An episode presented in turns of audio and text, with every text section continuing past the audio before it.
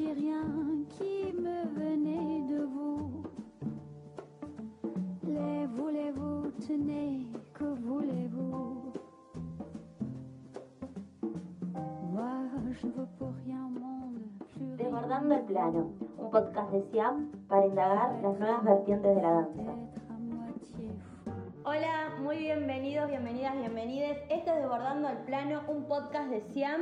Esto es hablar de danza y hoy tenemos un entrevistado que nos orgullece un montón tener, pero antes los quiero poner un poco, un poco en tema. Y es que el podcast anterior hablamos de lo biográfico, de lo identitario y cómo, y cómo a nosotros, les Siamers, esta compañía en arte en movimiento que nos cuestionamos la danza y distintos positi- dispositivos de generar arte escénico, nos cuestionamos y nos empezamos a abrir sobre la profesión en la danza, ¿no? Como su rentabilidad y qué, y qué potencias y qué limitantes tiene a nivel social para desarrollarnos.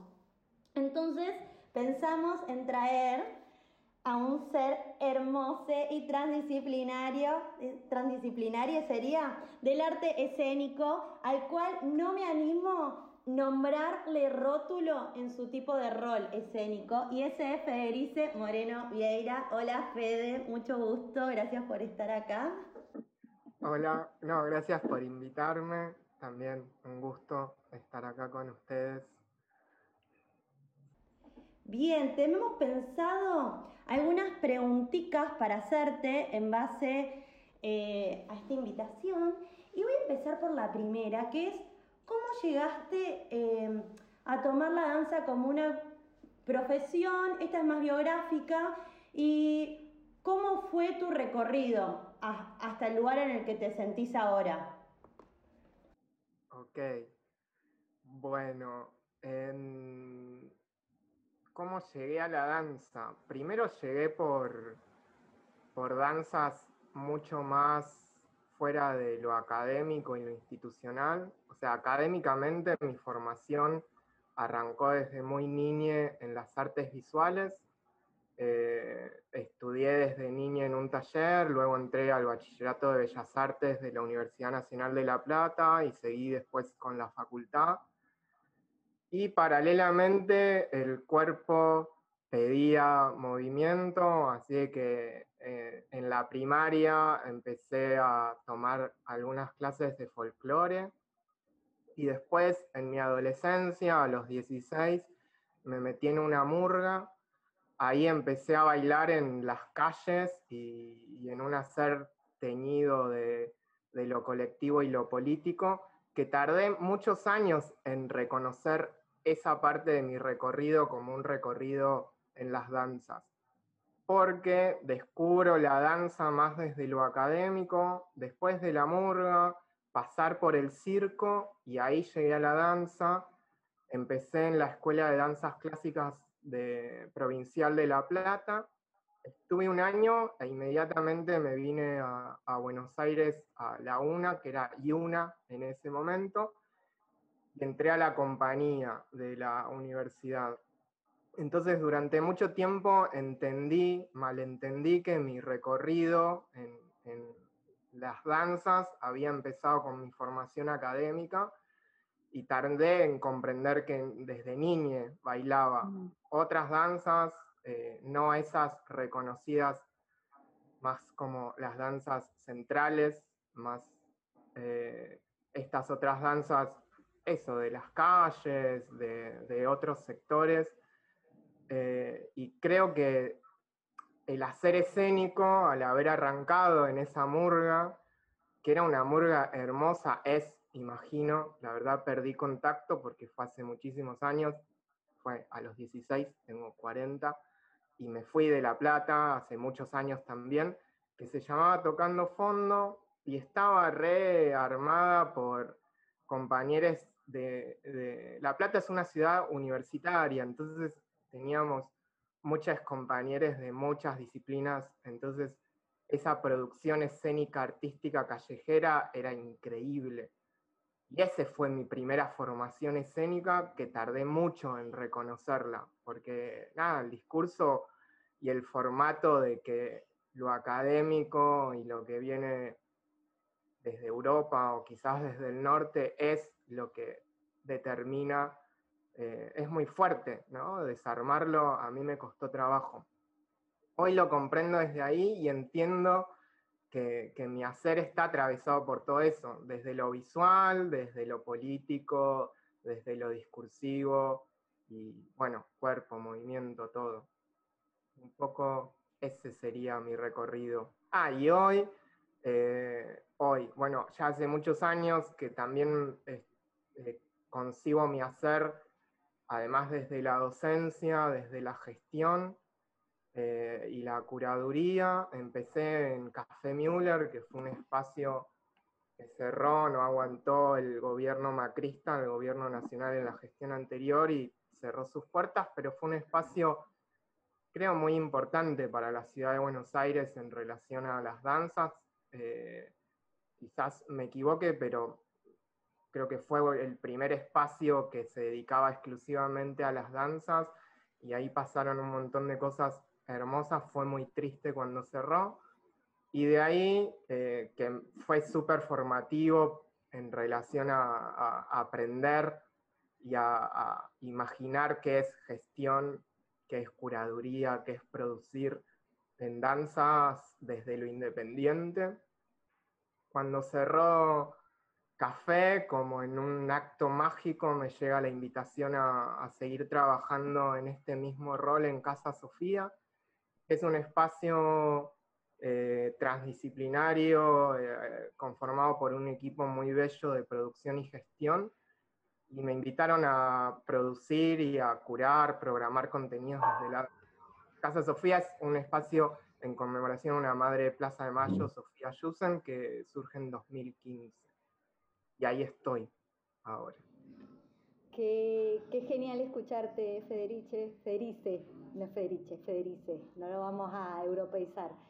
Es muy interesante escucharte y me quedo con, algo que mencionaste para hacerte esta pregunta, que eh, en todos tus roles mencionaste la gestión, entonces es, eh, ¿qué significa para vos ser un artista gestore?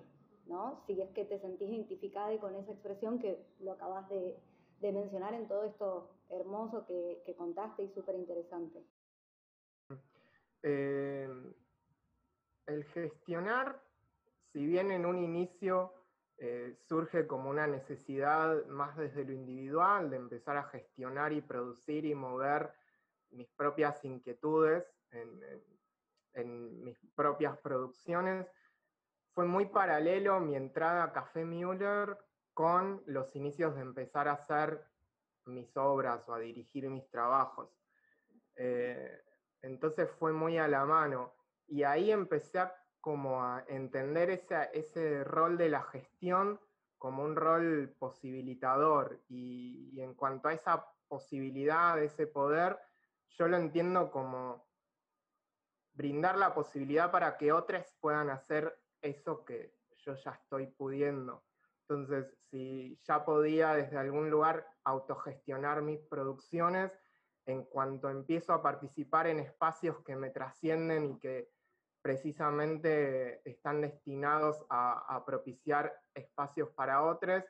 La gestión la entiendo como eso, como brindar herramientas, recursos, articular con todo lo que esté a disposición para, propiciar espacios de producción para otras colegas, otros colegas de las danzas. Para mí eso es gestión.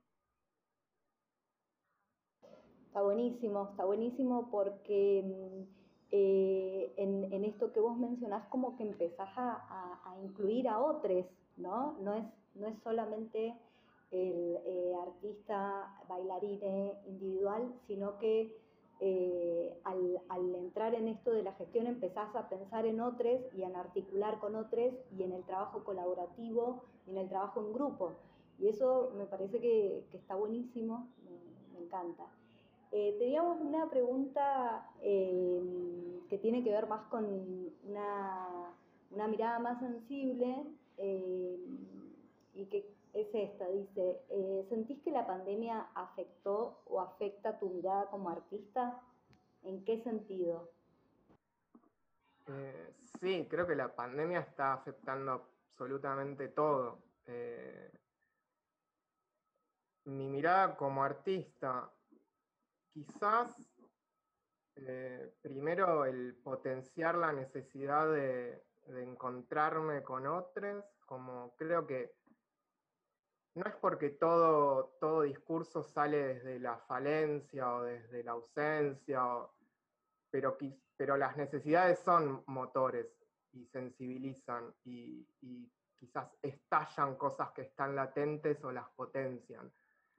La pandemia nos aisló y potenció la resistencia al aislamiento, ¿no? Como yo creo que esto que nombrabas del hacer en comunidad es una potencia de las danzas, bailamos con otros, así hagamos un solo, eh, alguien te asiste, alguien colabora en luces, vestuario, o sea, nuestro hacer es transdisciplinario y es con otros, más allá de que puede ser en soledad y ahí cada quien eh, media hasta dónde eh, el hacer en soledad o el hacer en comunidad. Yo entiendo que somos seres sociables y, y es ahí el futuro, no hay futuro en soledad, creo. Em, y este estado que, que nos eh, arrojó esta pandemia horrible, precisamente nos, al aislarlos, creo que nos pincha a, a, buscar más el encuentro, a buscar más el hacer con otros. Creo que por eso están surgiendo en, en, en, muchos sectores de la cultura independiente nuevos modos de agruparse. Y obviamente que en, el, que en el hacer artístico eso se traduce.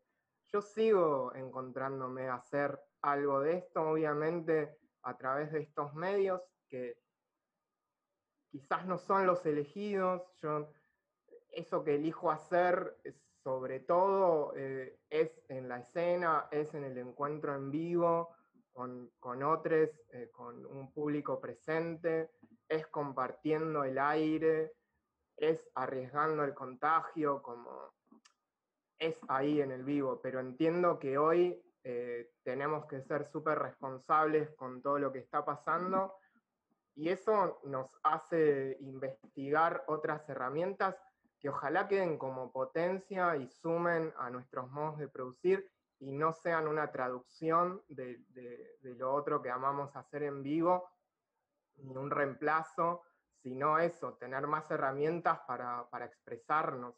Eh, si bien yo ya venía investigando porque, como les conté, mis primeras formaciones o deformaciones fueron en las artes visuales, siempre estuvo eh, atravesado desde ese lugar, sea dibujo, fotografía, video, son herramientas o disciplinas en las que siempre he investigado, producido y me siguen interesando, hoy se potencia como es ese atravesar de otras disciplinas y de otros lenguajes.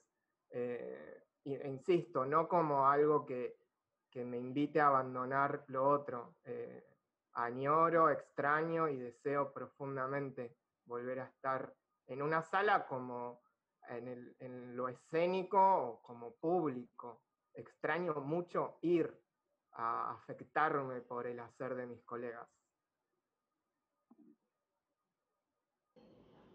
Sí, sin, sin duda. Creo que, que, te escuchaba y decía, sí, sin duda, yo eh, también creo que todos extrañamos esa, esa, esa instancia de, de reunión y, creo que, que, está bueno poner en palabras que los, los medios que, que generamos en este contexto no vienen a reemplazar eh, lo que existe, lo que estaba, sino que, que es una otra cosa eh, que sale a raíz de esto. Es súper interesante escucharte. No sé, chicas, si ustedes quieren comentar algo de lo que dice Federice. Sí, yo, hola, eh, yo me había quedado un poco con la pregunta anterior de en cuanto a los ar ser artista gestor y a esto que, que, decía Fede de bueno una necesidad de compartirse, de generar espacios para que otros hagan lo que yo estoy pudiendo hacer, para hacer redes. Y pensaba si hay una o hay una o varias características puntuales que tiene esto de ser artista y ser gestor. Eh, porque también existe ¿no? la carrera de gestor, que uno la puede hacer y por ahí no es un artista, simplemente es alguien que le interesa mover la cultura. Eh, y esta situación que se da bastante, al menos en el mundillo del arte independiente o de la danza independiente, de, ser artista y además ser gestor. Por ahí en distintos grados, ¿no? No es que todo el mundo está a cargo de armar ciclos o de coordinar espacios, pero hay como una tendencia y me pregunto si eso es puramente una necesidad como de, sobrevivir, ya que no hay ciertas políticas eh, que apoyen el, al arte independiente, salimos como podemos a generar nuestros propios espacios. O sea, hay algo también de la mirada propia del artista como, como creador, como la mirada activa, crítica eh, y creativa que tenemos siempre, que hace que, bueno, se abran como las puertas a, querer seguir haciendo y no solo a nivel obra abstracta, sino a nivel redes, a nivel acciones, a nivel vínculos, espacios. Sí, creo que obviamente ofrece un otro modo o, sí, algo diferente, no es ni mejor ni peor a alguien que se dedique exclusivamente a la gestión y pueda volverse eh, como más experte en esa especificidad, supongo que desarrollar más herramientas, ¿no? Mientras más práctica acumulamos en una dimensión, eh, se potencia eso. Entonces alguien que se puede dedicar o que se dedica o tiene el deseo de dedicarse exclusivamente a la gestión, seguramente eh, se agencie más herramientas para hacer lo que yo, que mi hacer está atravesado y distribuido en un montón de cosas.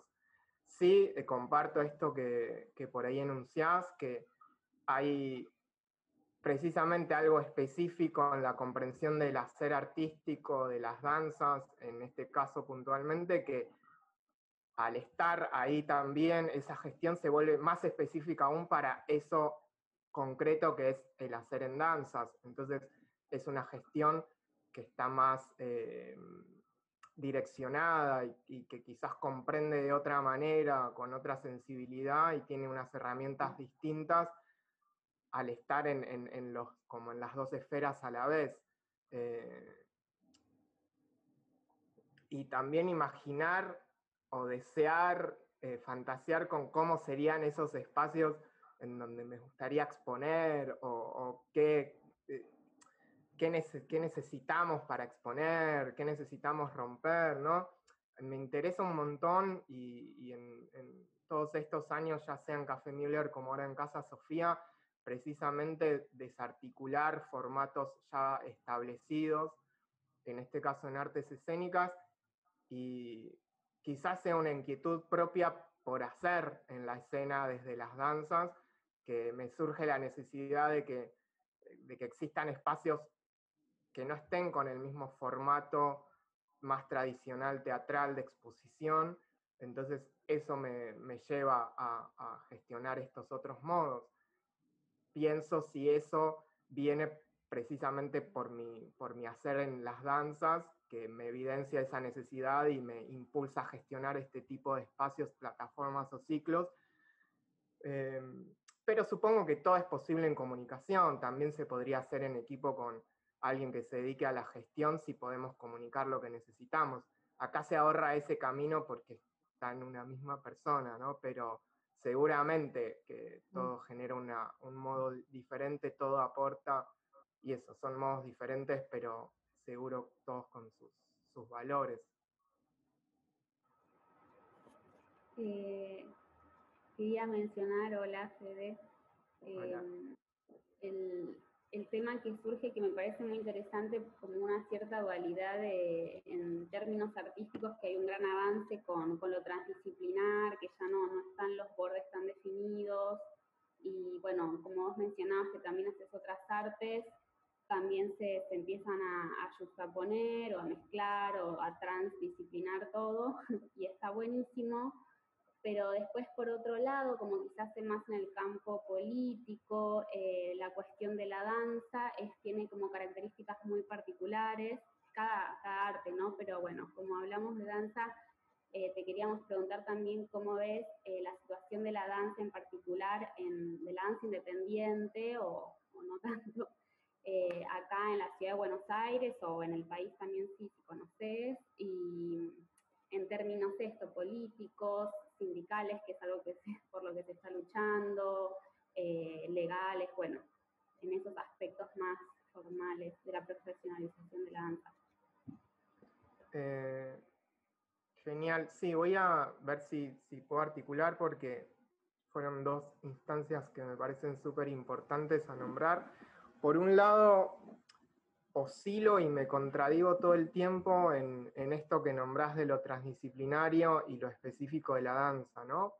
Si bien re milito por la descategorización o por al menos pensar que siempre hay cosas que quedan por fuera de las categorías y eso va a generar movimiento.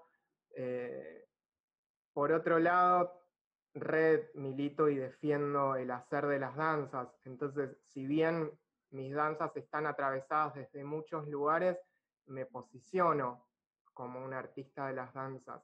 Eh, entiendo que, las categorías se van disolviendo. Hoy siento esa necesidad y me contradigo, eh, insisto.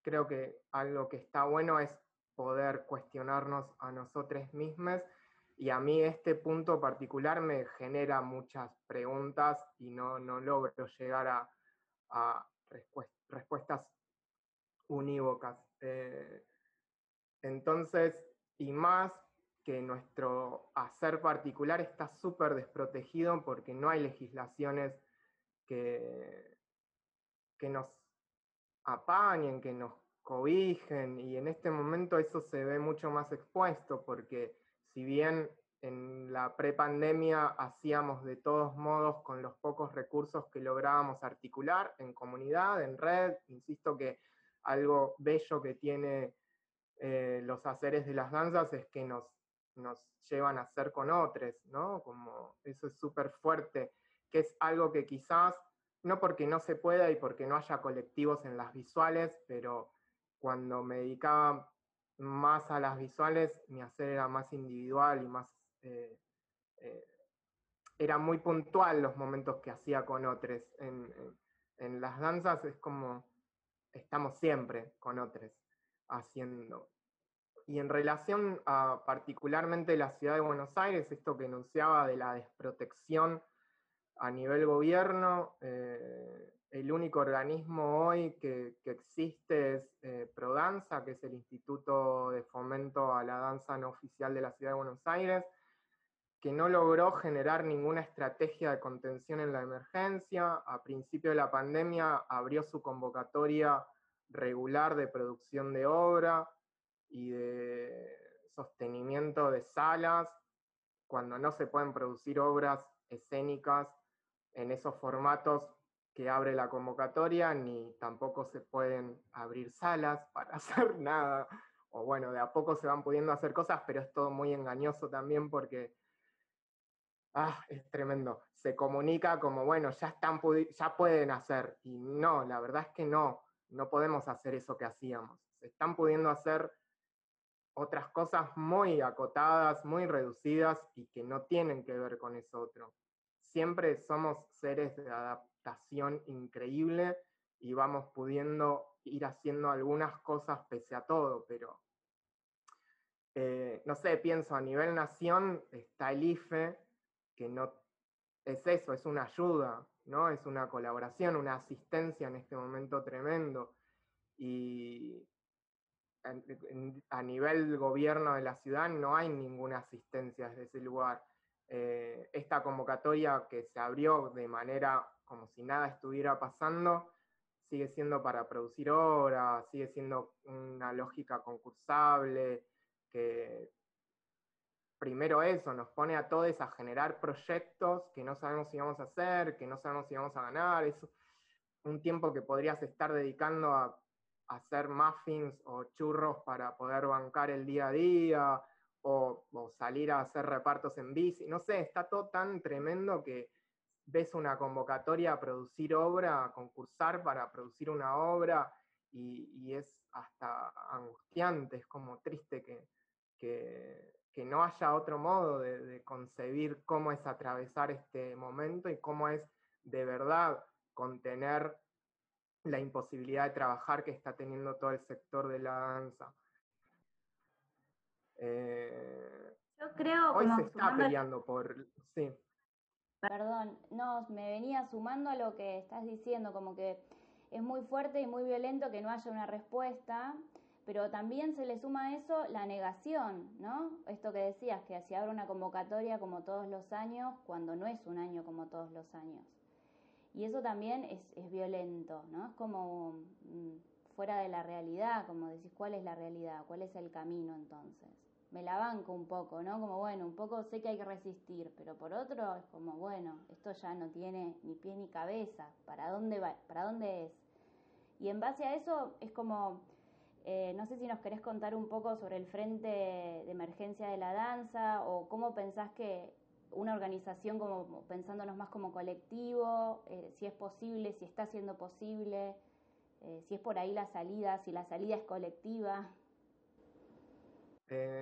Sí, totalmente. La salida es colectiva. La salida es con otros, es en colaboración. el Frente se conformó ahí ni bien empezó la pandemia y, un par de colegas comprendieron inmediatamente que no se iba a poder trabajar por mucho tiempo y que íbamos a empezar a endeudarnos y que iba a estar muy difícil, muy complejo seguir sosteniendo eh, todos los espacios independientes, todas las agrupaciones independientes, los colectivos, grupos de estudio, festivales. Digo, nuestro hacer eh, tan diverso en sus modos de, desear o comprender o fantasear que es hacer, gestionar, producir danzas, que mm, el, agruparnos eh, creo que es el único modo de juntar fuerzas para, primero, eh, seguir pidiendo y enunciando nuestra desprotección y que el Estado tiene que apoyar todas estas estructuras que funcionaban antes que se sostenían antes, con todo un esfuerzo titánico y ya precarizado y ya con un montón de falencias, pero en sí mismo la comunidad bancaba esto con su propio trabajo. No es que se está pidiendo que se banque algo que no existía. Digo, esto económicamente era sostenible en sí mismo, solo que ahora no se está pudiendo trabajar, entonces todos esos recursos que se articulaban no existen más. La comunidad bancaba todos estos proyectos eh, asistiendo, colaborando, como sea, pero el dinero circulaba y se sostenían económicamente estos proyectos. Y ahora no se puede porque no se puede trabajar, porque no se puede producir, porque no se puede exponer, porque no se puede dar clases, porque no se puede gestionar. Digo, eso es concreto. Eh, entonces, por un lado, el seguir denunciando, más estando en la ciudad más rica del país, como que digan que no hay recursos es, eh, de nuevo, es violento e insultante. Em, y por otro lado, mientras eso no pasa, eh, articular los recursos que, tengamos entre nosotros. El frente que está dividido en un montón de comisiones, porque por suerte somos muchos, hay muchas organizaciones y hay muchos trabajadores de las danzas eh, poniendo muchas horas de trabajo ahí, eh, concretamente entre un montón de acciones que se están haciendo hacia los ministerios, ya sea de ciudad, o sea, los regionales como nacional.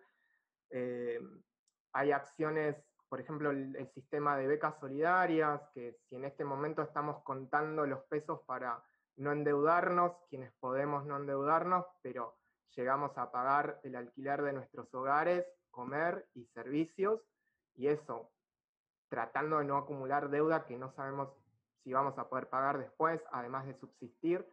Entonces quizás seguir formándote, tomando clases, investigando, se vuelve imposible, como no, hay recursos para eso, ¿no?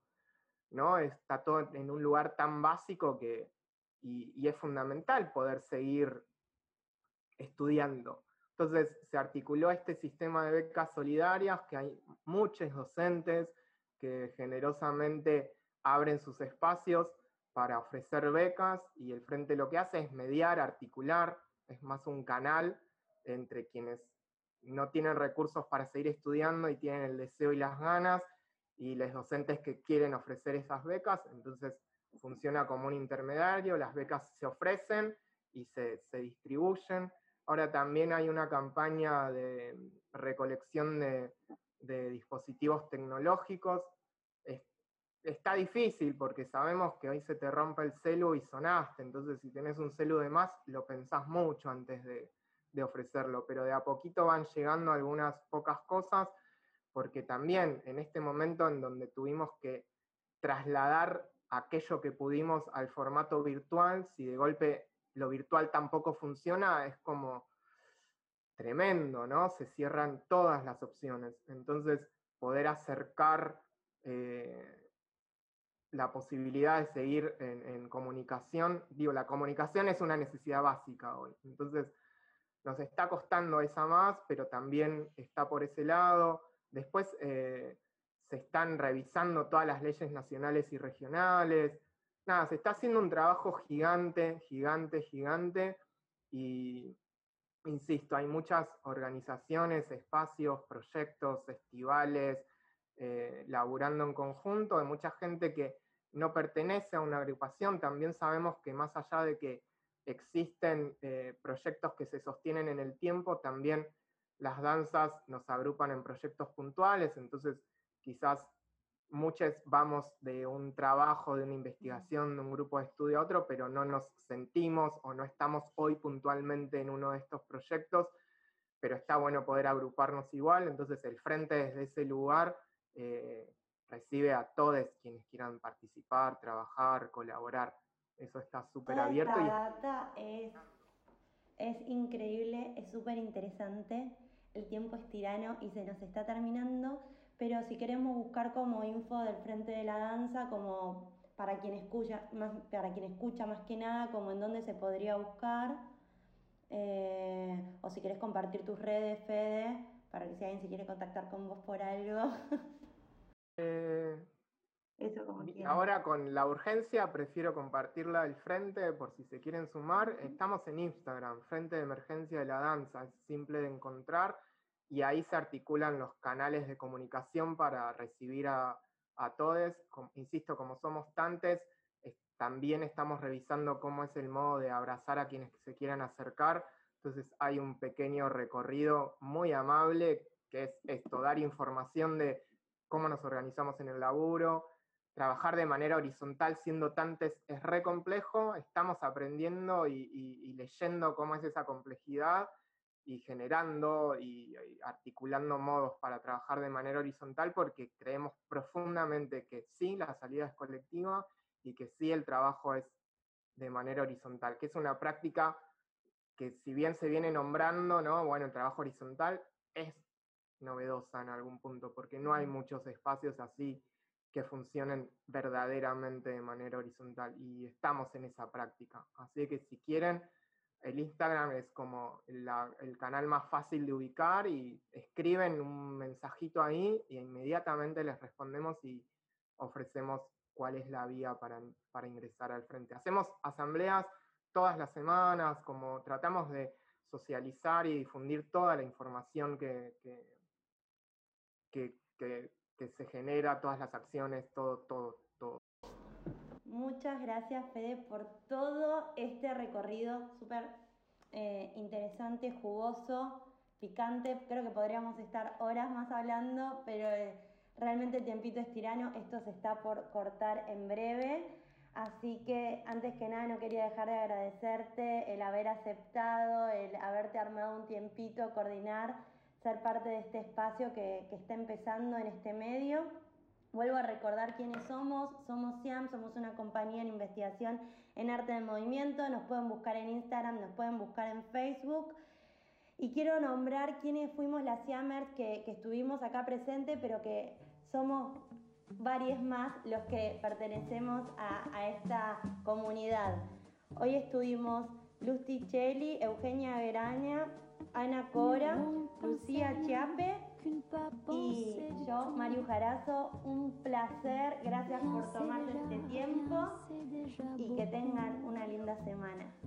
No, gracias a ustedes por invitar. Eso, es súper valioso que sigan abriendo espacios así. Amo el grupo Siamer. Gracias, Fede. Gracias, gracias Fede, hermoso. Gracias, Fede. Hermosa la entrevista. Desbordando el plano, un podcast de Siam para indagar las nuevas vertientes de la danza.